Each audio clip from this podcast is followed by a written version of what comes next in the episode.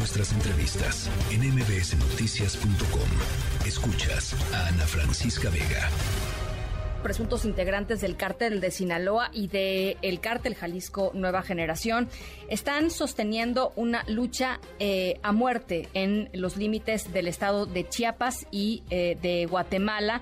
Eh, por supuesto, hay una cantidad de violencia. Aquí les hemos narrado algunas de las cosas que han sucedido, pero distintas organizaciones no gubernamentales han denunciado que como consecuencia de esta violencia y del terror en el que están eh, miles de personas en el municipio de frontera con Malapa, pues han tenido que eh, verse visto obligados a dejar sus, sus casas, sus hogares, principalmente eh, quienes viven eh, en un ejido muy particular, pero bueno, pues eh, esto es de, importante, hay que poner foco en lo que está sucediendo en Chiapas. En la línea telefónica, Luis Alonso Abarca González, coordinador del Comité de Derechos Humanos Digna Ochoa, quien está pues siguiendo muy de cerca lo que está sucediendo allá en Chiapas. Luis Alonso, gracias por estos minutos. Buenas noches, muchas gracias a Ana, Francisca por el espacio y, y a tus órdenes. A ver, pues cuéntanos qué es lo que han ustedes documentado. Eh, mira, nosotros iniciamos la documentación de la situación en frontera Comalapa Checomocelo precisamente a partir de reportes de gente de comunidades de la presencia de, gente extraña, ¿no? Del norte y proveniente de Guatemala en el municipio de frontera Comalapa hace dos años. Ahora ya sabemos, como has señalado, de que son, ¿no? personas que pertenecen a cárteles de la delincuencia organizada y que se disputan el territorio, una franja fronteriza estratégica para el trasiego de todo tipo ¿no? de, situaciones. Eh, a partir de que nos empezamos a tener ¿no? información de primero del municipio de Chicomucelo con la desaparición de un dirigente, eh, Milton Morales Unú, por precisamente gente de la delincuencia organizada en la entrada del poblado de Chicomucelo en días recientes. A partir de ahí, pues iniciamos un monitoreo sobre esta situación que ya ahora es conocido, que ha provocado por lo menos, tenemos documentado a 3.000 personas ¿no? de, las comunidades de Nueva Independencia, conocida como La Jerío, y de la comunidad de Candelaria, principalmente del municipio de Comalapa. Estas familias han tenido que refugiar huyendo porque es, es real que las querían hasta reclutar forzosamente, ah, iban casa por casa buscando a gente rival de, los cárteles rivales y se refugiaron en 12 comunidades de frontera Comalapa y en dos comunidades del municipio de Chicomucel. Cuéntanos, eh, eh, Luis Alonso, eh, ¿qué, es lo que están haciendo las autoridades? Porque lo que me, lo que me parece cuando hablamos del estado de Chiapas es que todo puede suceder y, las autoridades, mira, eh, aquí no sabes la cantidad de veces que hemos pedido hablar con la fiscalía en distintas ocasiones, con distintos eventos, ¿no? Con la fiscalía, con el gobernador, simple y sencillamente no salen a hablar, no, no rinden cuentas, Luis Alonso. Sí, efectivamente, ¿no? En esta situación que, es evidente que hay violaciones de derechos humanos, que es un desplazamiento forzado interno masivo, que a pesar de que hay una ley estatal para prevención del desplazamiento forzado interno, es letra muerta. Eh, el gobernador efectivamente, eh, no, para él no existe la, la, situación de violencia que se está presentando en frontera con Malapa, ¿no? Y estaba en estos días feliz en campaña con el secretario de Gobernación y en su festival del café es muy grave porque el gobierno no ha intervenido, o sea, aún ante los reportes, la, ¿no? la que por todos los medios circulaba, circulaban imágenes de la gente huyendo, de asesinatos, que no, no, no hay forma de saber cuántas personas han sido asesinadas, cuántas personas están desaparecidas en este momento porque no se puede entrar en la región, salvo que sea por su propio riesgo.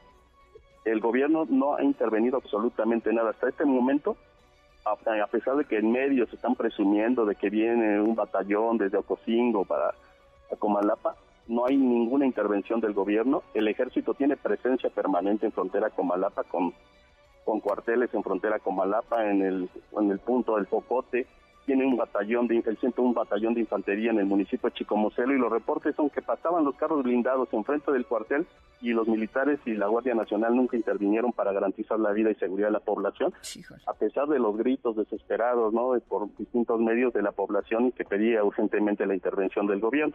En el caso de los desplazados, igual, no hay ninguna ayuda humanitaria, a pesar también de una petición que se lanzó públicamente por autoridades de Chicombocelo, donde se está refugiando la población, y hasta este momento el único, no, bueno, la única autoridad que ha intervenido llevando un poco de ayuda ha sido Protección Civil del municipio de Chicomucelo. Estamos hablando de alrededor de 3.000 personas, ¿cierto? Más o menos. Así es, de, de, la, de los ejidos Nueva Independencia, conocido como Lajerío, y, de, del ejido Candelaria en el municipio frontera con Malapa. Y por supuesto son 3.000 personas que, viven en pobreza y que el desplazamiento forzado interno pues los coloca en una situación de hipervulnerabilidad, ¿no? Así es, o sea, estas personas, como tú señalas, ya viven en una situación muy complicada de sobrevivencia en esta zona de la sierra azotada por fenómenos naturales históricamente y que y que ya llevan dos años de sufrir la violencia de grupos de la delincuencia organizada, ¿no? En esta disputa por el territorio, dos años de omisiones del gobierno, mucha gente ha tenido que huir del, del municipio. El caso que lo concreto que te, te, di de, ¿no? de, Milton, eh, teme por su vida. También Isabel Recinos, que es un líder minero que el 30 de diciembre del 2022 fue levantado por un grupo que, que tiene una fachada, ¿no? Maíz, y, y que perdió la pierna, ¿no? O sea, no lo asesinaron, lo dejaron muy grave, tirado, amarrado con costales, pero a consecuencia de los disparos que sufrió perdió la pierna. Y algo que es un punto que yo creo que es importante, ¿no? Para entender qué está pasando ahí. En frontera con Malate y Chicomucelo existen concesiones mineras vigentes. Y, y, los, y las empresas mineras, en este caso la Fly Five, que ahora tiene un nombre Varita de Chiapas, está contratando a sicarios de cárteles de la delincuencia organizada para sembrar el terror y, hacer la extracción minera en la región. ¿Y eso son, es una empresa eh, canadiense o...? Así es, es eh, estaban, eh, bueno, tenía una, tiene una concesión vigente desde por lo menos el año 2008 y inicia la explotación de varita en 2009 en el municipio de Chicomucelo, en la mina de Grecia que ahora también suena y que, que, se suspendió temporalmente por el asesinato del líder también antiminero en el municipio de Chico lo recordarán, en noviembre de 2009, Mariano Abarca. Qué barbaridad. Bueno, pues vamos a estar, eh, eh, Luis Alonso, eh, en seguimiento de, esto que nos relatan. Por lo pronto, muchísimas gracias por ponerlo sobre la mesa. Creo que era importante hablar de lo que está sucediendo, pues esto, a nivel muy local allá, allá en Chiapas, porque así está todo el Estado, Luis Alonso. Te agradezco mucho que, que platiquemos y vamos a estar en seguimiento. Sí, gracias por el espacio. Rápidamente no decir que pues que hay una responsabilidad no del gobierno del presidente Andrés Manuel López Obrador. La Secretaría de Gobernación tiene conocimiento, Secretaría del Medio Ambiente y Recursos Naturales, el Instituto Nacional de Ecología y Cambio Climático saben, tienen la información de la presencia de grupos de la delincuencia organizada que operan trabajando para las mineras y que han sido totalmente omisos. Estamos al, pendiente de este tema. Gracias, Luis Alonso. Muchas gracias. Gracias, un abrazo hasta, hasta, hasta Chiapas, el coordinador del Comité de Derechos Humanos Digna Ochoa, Luis Alonso Abarca. Noticias.